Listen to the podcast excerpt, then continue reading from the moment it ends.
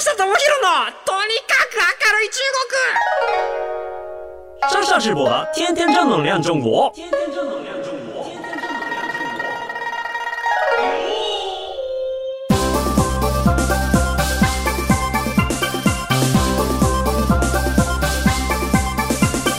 先生们、女士们、大家好。皆さん、こんにちは。中国ビリビリナンバーワン日本人インフルエンサーコンテンツプロデューサーの山下智博です。日本放送、ポッドキャストステーション、山下智博のとにかく明るい中国。この番組は、中国で結構有名な私があなたの知らない中国の面白トピックや、そんなにどやれない豆知識を紹介していき、日本と中国の架け橋ならぬ、ローション的な役割を果たしていきます。はい。ということで、あのですね、前々回ですね、あの、イメチェンしました、みたいな話をしまして、はい、あの、あれからですね、こう、いろんな人の目に触れるようなことがあったり、えっと、ツイッターとか SNS でも発信してるんですけど、綺麗な桜と一緒に写真撮ってもらって、生まれて初めて史上初こんなにみんなにかっこいいって言ってもらえるなんて思ってもいなかったこんな2週間ぐらいを過ごしております。あの本当に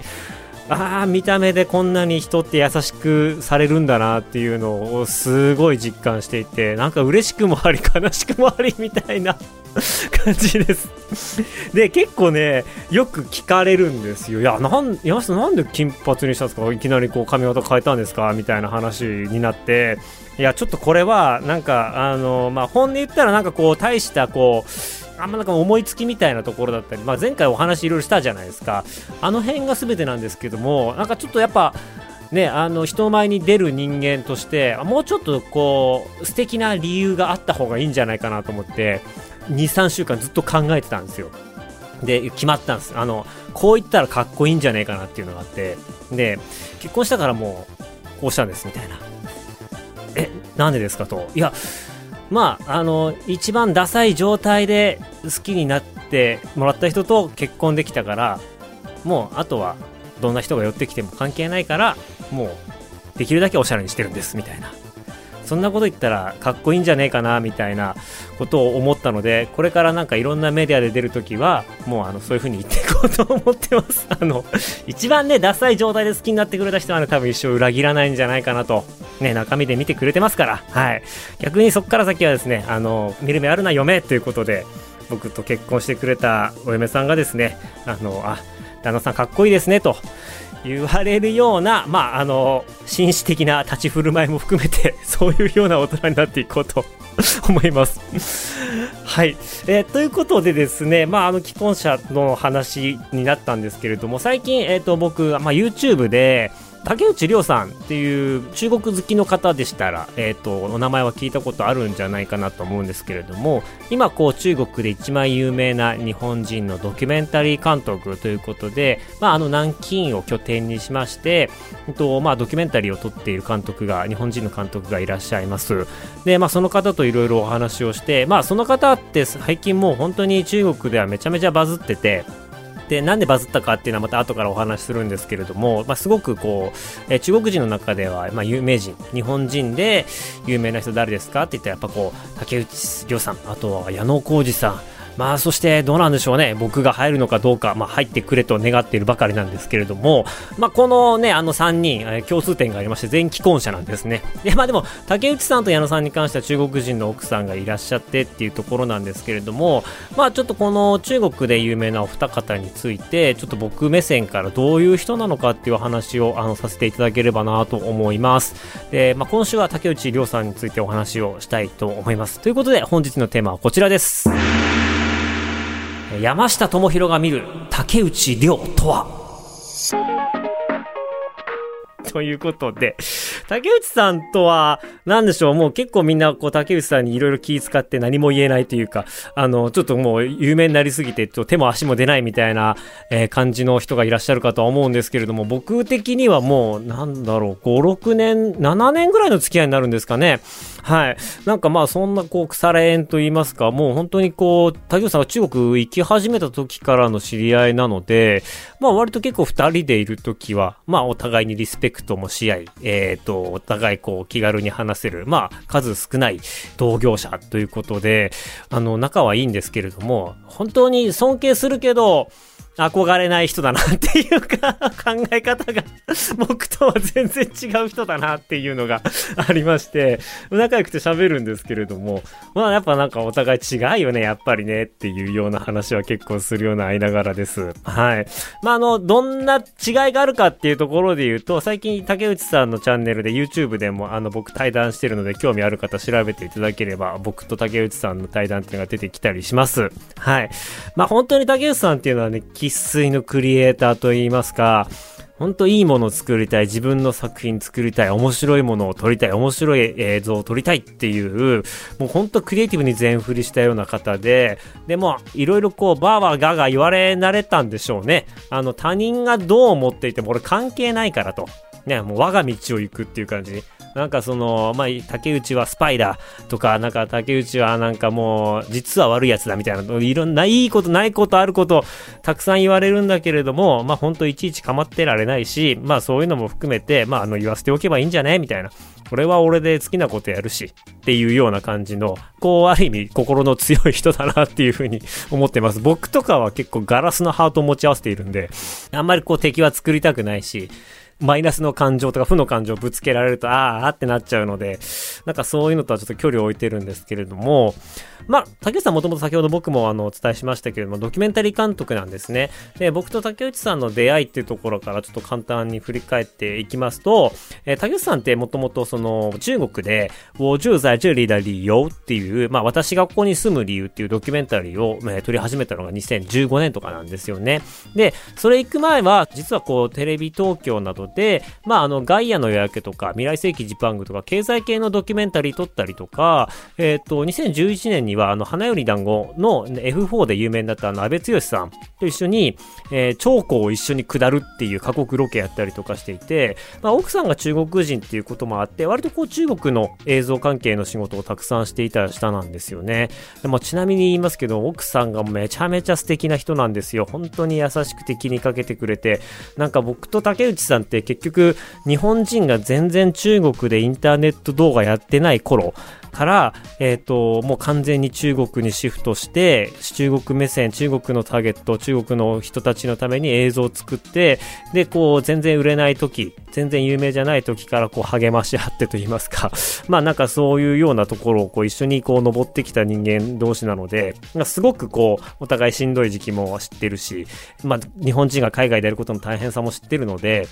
まあそういう意味で言うと、本当にこう心を許せる数少ない人だなっていうところです。よね。で、まあ、あのー、一番最初は竹内さんが僕の取材に来てくれたんですよ。で、えっと、その時が未来世紀ジパングの取材で、えー、なんかその中国の消費最前線とか若者最前線みたいなやつで、こう中国で人気の山下がいるみたいな。ね、やっぱその、ヤマピーがそんなに人気なのかみたいな引っ掛けやっといて、見てみると七三のメガネの男が出てくるっていう、あのもう、サムネ釣りというか、あの、詐欺みたいなタイトルで、たくさんの人が引っかかったんだろうなと思ったんですけれども、でも実際、竹内さんが取材に来てくれた時って、僕が本当にこう出始めた時で、ものすごいなんか人気絶頂期だったんですよ。あのー、こう、イベントに呼ばれて、歩けば、護衛さんが3、4人ついて、周りに寄ってくる若いファンの人から僕を守ってくれたりとか、こう、サイン会に行って、イベントに参加して、ステージに登ったら、もうものすごい量の声援がわーってきて、その後、じゃあサイン会のグッズ即売会やりますって言ったら、えっ、と、長い時は4時間とかサイン書きっぱなし。あの、すごいずらーっと並んでくれて。で、あの商品が売り切れるまで、相当持っていくんですけれども、商品が売り切れるまでひたすらひたすらサイン書きまくるみたいなことをやったりとかしていて、まあそういうタイミングで竹内さんがやってきたので、え、何それみたいな。一番最初もう本当にね、動画でも言ったんですけど、本当になんかちょっと上から目線でというか、当時やっぱこう、何、YouTube とか、もう全然こう、あの、今みたいに人気なかった時ですよ。本当に社会的信用得てない時、インターネット動画みたいな。やっぱテレビ、東京のテレビやっている、えドキュメンタリーやってる監督が、中国でバズってる30前後の、えっ、ー、と、若者が、ちょっと調子乗ってるんじゃねえかぐらいで、へー、みたいな感じで、なんかちょっと見下したような目で見てきたのを僕すごい覚えていて うん。でもまあそれも仕方ないかなとは思いながら、えっ、ー、と一緒にこう回っていくうちに、どんどんどんどんなんか竹内さんの目が輝いていったんですよね。え、すげえ、すごいな、すごいなって言って、こんなことになってんの？みたいな感じで撮りながら、どんどんどんどんこう、竹内さんのテンションが上がっていくのを感じて、で、しまいにはね、なんか知んないけども、僕、人生で一回きりですよ。僕に会って、もう二十歳ぐらいの男の子、大学生ぐらいの男の子が、あの、ちょうどテレビカメラ回してる時に、僕を目の前にして泣き始めたんですよ。うわ本物だって言って、ボロボロ泣いて、で、俺はなんか山下の動画を見てると本当に自由にしているこいつを見てすごいすごい感動するんだよ。なんかすごく今嬉しくてあなんて言っていいかわかんないみたいな感じのもう軽くパニックになるぐらいのところがたまたま撮れてて。でそれもあの日本のオンエア乗ったんですけれども本当になんかそのうんと日本では全然人気のない日本人が中国でものすごく支持を得ていてでオフラインでしっかりそういう風な人たちのファンの支持を得ているっていうところを全部取ってもらえたんですよね。で、まあそういうところから竹内さんが中国のインターネット動画の可能性だったりとか、海外で日本のことを紹介して、えー、人気を得ていく僕になんかすごい感銘を受けてくれて、あの、終わる頃には、いや、ちょっと実は俺も妻が中国の人で、ちょっと中国でやりたくなってきたって言って、翌年かなもうテレビ東京の仕事をほぼほぼ片付けて、南京に引っ越して南京でそういうドキュメンタリーの、まあ、スタジオを作っていったっていうのが2015年ですね。で、2015年に竹内さんがドキュメンタリーを始めたんですけれども、やっぱドキュメンタリーって、竹内さんものすごい構成力とか取材力とかってあって、すごくいいものを作るんですけれども、いかんせん人気がないコンテンツなジャンルなんですよね。なので、まあたまに本当にこうバズって10万とか、そういうようなぐらいの時期がすごく長く続いて、なかなかこうドキュメンタリーっていうものが若い人に受け入れられるっていう地盤が中国ではなかなかなくて、やっぱり見てる人はどうしても30代、40代ぐらいの人たちが多くてね、若い人にはなかなか、あの、見てくれないよと。だかそういう意味でこう、若い人相手に笑いで、え、人気を得ている、えー、山下、僕、シャンシャーって、あの、中国語でシャンシャーって言うんですけれども、ずっと竹さん僕のことシャンシャーって言ってて、いや、そういう若い人たち向けに、あの、笑いで勝負してるシャンシャー、本当すごいと思うよ、みたいなことを言ってくれて、で、まあ、あの、お互いその後、じゃあどういう風にしたら中国で日本人のそういった映像コンテンツがうまくいくんだろうね、みたいなのを、こう、いろいろ語りながら、あの、頑張っていったんですよね。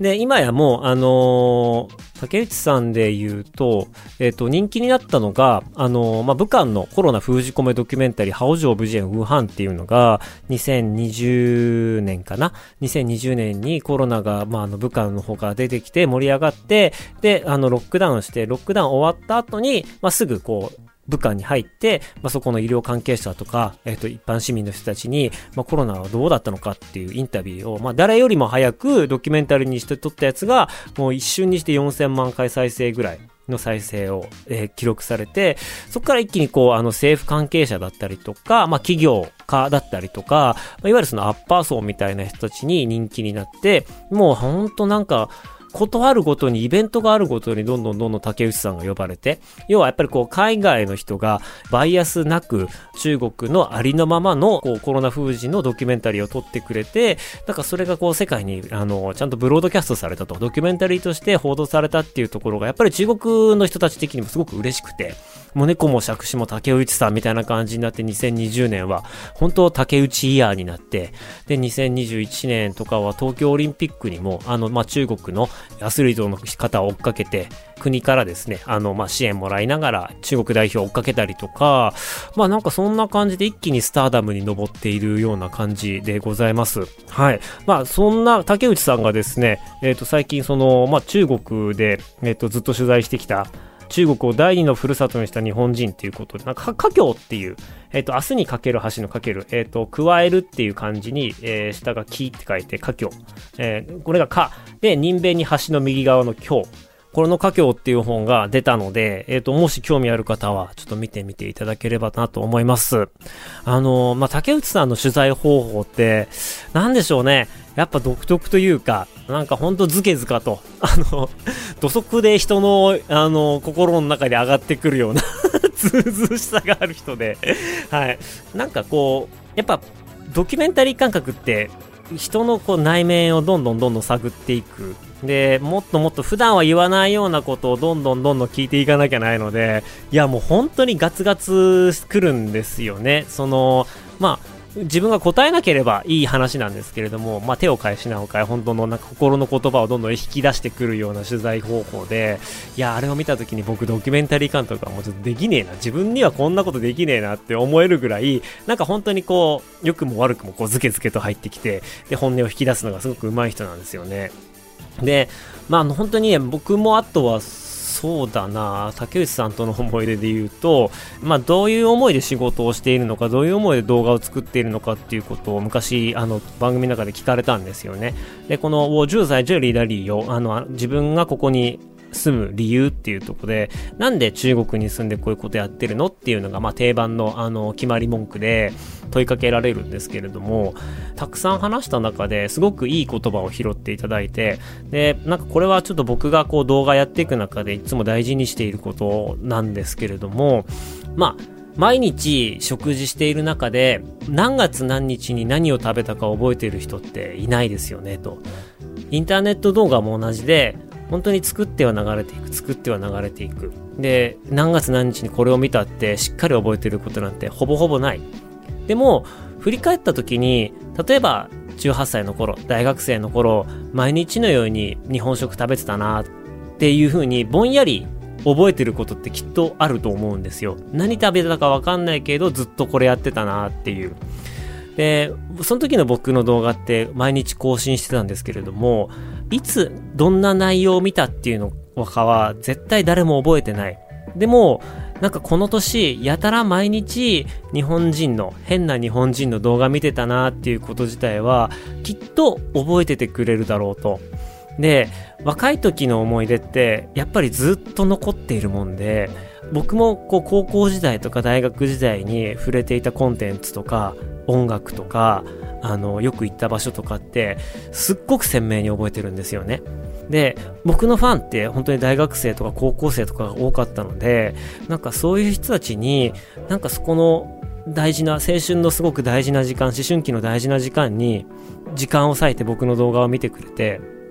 なんか一個一個で全然感動しなくてもいいんだけれども、終わった後に、成長した後に、大人になった後に、ああ、そういえばあの時、山下の動画すげえ見てたなっていう風に思ってもらいたいなと。なんか、そうすることが、一番なんていうか、あの、深層心理の中でアレルギーを取り除く方法でもあると思うから、だから僕はこう、豪華な外食っていうよりかは、まあ日々おかんのように毎日、あの、質素だけど、そんなに大した食事じゃないけれども、決まった時間に同じような動画をどんどんどんどん出していって、みんなにこう、あの、食べてもらいたいなと。なんかそんな日常食を届けられる存在でやりたいなって思ってるんですっていう話をしたのをすごくこう大事に編集して出してもらって、で、なんか我ながらオンエアを見た時に、こいつ天才だなって思ったんですよ すげえいいこと言うなって思って。うん。なんかやっぱこう、本当に竹内さんの技なんだろうなと思いますし、うん、まあ僕もいろいろ言った中でそれがたまたま、えっ、ー、と使われていて、ああ、こんなこと言ってたんだなっていうのを思い出しながら、でも、まさに本質がそこだなって思ったんですよね。きっと皆さんも今いろんなインターネット動画見ていて、で、えっと、まあ若い人なんかは本当1年、同じ人を1年追いかけたら次の人に行くぐらいのテンポで好きなインフルエンサーがどんどん変わっているらしいんですよ。でも、僕も高校生の時にやっぱ聴いてた音楽とか、あの、聴いてたバンドとか、もう解散してしまったバンドとかすごく多いんですけども、例えばジュークとかね、あの、懐かしいなって思ったりするんですよ。で、音楽的には、やっぱりすごくもっといい音楽を作っている人、クオリティの高い音楽とか複雑な音楽を作っている人はいるんですけれども、なんかそういう人たち、なんかそういうこう昔の記憶があるからこそ、なんか今聞いてもなんか懐かしく思えたりとか、えそういう風になるので、なんかそうだなそういう風な気持ちで動画作ってたなっていうことが、まあ、一生残っているっていうのは、まあ、僕もすごく嬉しいなと思って、えー、ちょっとしみじみと今しているところでございます。まあでも、今、あのー、毎日動画を作るっていうことは僕はしなくなって、っていうのも、僕以外にも、たくさんこう日常食、日本の日常食を作るようなクリエイターっていうのがすごくたくさん増えてきて、僕以外もあの日本食、簡単な日本食っていうのはおかんの味というか、まあ毎日更新するような人っていうのが増えてきたので、だから僕はじゃあもう一個じゃあちょっと今まで挑戦してこなかったちょっと豪華な外食みたいなものとかを作って、まあ、しっかりこう、記念日とか大事なタイミングで、もうあの、ずっと心に残るような、あの、一回見たらもう一回、二回、三回って見たくなるような、心に染み入るコンテンツ、あの、作品として消耗されないコンテンツを作っていきたいなっていうふうに思って、今最近は、あの、ブランデッドムービーだったりとか、まあ、ドラマとかっていうのを作るようになりました。はい。なので、まあ、あのー、そうだな、僕の話になってしまったな。まあ、竹内さんの話にまた戻しますと、竹内さんって、うんと、まあ、本当にこう、物言いがきつくて、で、誤解されやすい人なんですよね。で、やっぱりこう、割とこう、中国のことを挙げて、日本のことを下げるようなことをツイッターとかで言ったりするので、割と誤解されがちな人です。ただ、まあ、あの、一つ言えることは、彼はスパイではないということは僕は証明できるかなと思います。あの、本当に来るんですよ。僕とかにも来るんですけれども、なんかそのお金あげるから中国のポジティブなこと言ってよみたいなこととか、あのは結構話があったりとかするんですけれども、そういうものに対して竹内さんは、まあ、基本的に、まあ、あの、そういうお金もらってどうこうっていうのはしてないですし、まあ、自分のクリエイティブのポリシー、えっ、ー、と、まあ、クリエイターとしてのポリシーがあって、で、やっぱこう自分が面白いなと思うものとか、自分がいいなと思うものとか、自分が感動したものしかやっぱ取らないっていうポリシーがあったりするので、まあ作品の好き嫌い、人の好き嫌いはあるにせよ、あれだけ作品を通じて中国で成功した方もいないと思うので、あの一個、あの成功のロールモデルとして、しっかりこうあの、研究していったりというか、注目していくっていうことはしても、全然こう、あの、お釣りのあるような素晴らしいクレータだなと僕は思っています。で、まあ何がすげえっていうと、SNS 上での発言も結構危ういんですけれども、あの、竹内さんって、えっと、中国の偉い人にも忖度なく、あの、ズバズバものを言うんですよ。なんかすげえ偉い人が集まってる集会で、まあ確かに中国の最近のあの発展はすごいけれども、中国人は自国褒められるの好きすぎ、みたいなことを、僕は絶対なんか言えないんですけれども、彼はもうズバッと言っちゃって、で、もうそれで偉い人がハハハハハって、まあ笑えるみたいな。あそこまで、なんかこう中国人社会にこううまく入り込んであの、そういうジョークが言えるっていうのも、まあなかなかいない人なので、本当にそこはもう真似はできないけど尊敬しますね。うん。まあ、日本のこと好きなのかどうかって言ったら、やっぱ、いろんな感情があると思うんですよね。うん、なんかやっぱ自分がこう認められたのは中国だっていうのもありますし、なんか日本は日本で、まあ昔ながらのと言いますか、テレビの時代と、まあ向こうの中国のすごい流れの速いインターネットの時代でやってるっていうところですごくギャップを感じたりとかすることもあるみたいで、ね。でも日本のことはでも好きだから割とこうちょっと日本に対して、えっ、ー、と、こうした方がいいんじゃないかみたいなこととかは、まあ言ったりするし、あまりにもその中国のことをこうディスるような、中国下げるような建設っていうのがやっぱこうインターネット上には多いから、自分はそういうのも含めて中国できるだけポジっていこうかなと思ってるんだ、みたいな話はしていました。ただ、本当に、あの、良くも悪くも周りの声とか気にしない人なので、僕らがこう、何をどう言っても竹内さんにはあんまり届かないっていう そういうような、あの、難点はあるにせよ、あのー、まあ、僕の中では不器用で素直で生粋のクリエイターだなって思う人です。はい。なんか多分今後もですね、竹内さんと僕はどっかのタイミングでコラボできたらいいね、みたいな話はしてるんで、まあ僕もちょっとそういうこうね、あの、美味しいご飯をもっとコンスタントに作れるような、あの、料理人になったら、まあ、もうちょっと高いレベルのコラボができるんじゃないかなと思っているというところです。というわけでですね、あのー、まあ、もし興味がありましたら、えっ、ー、と、僕と竹内さんの対談っていうのも聞いてみていただければなと思います。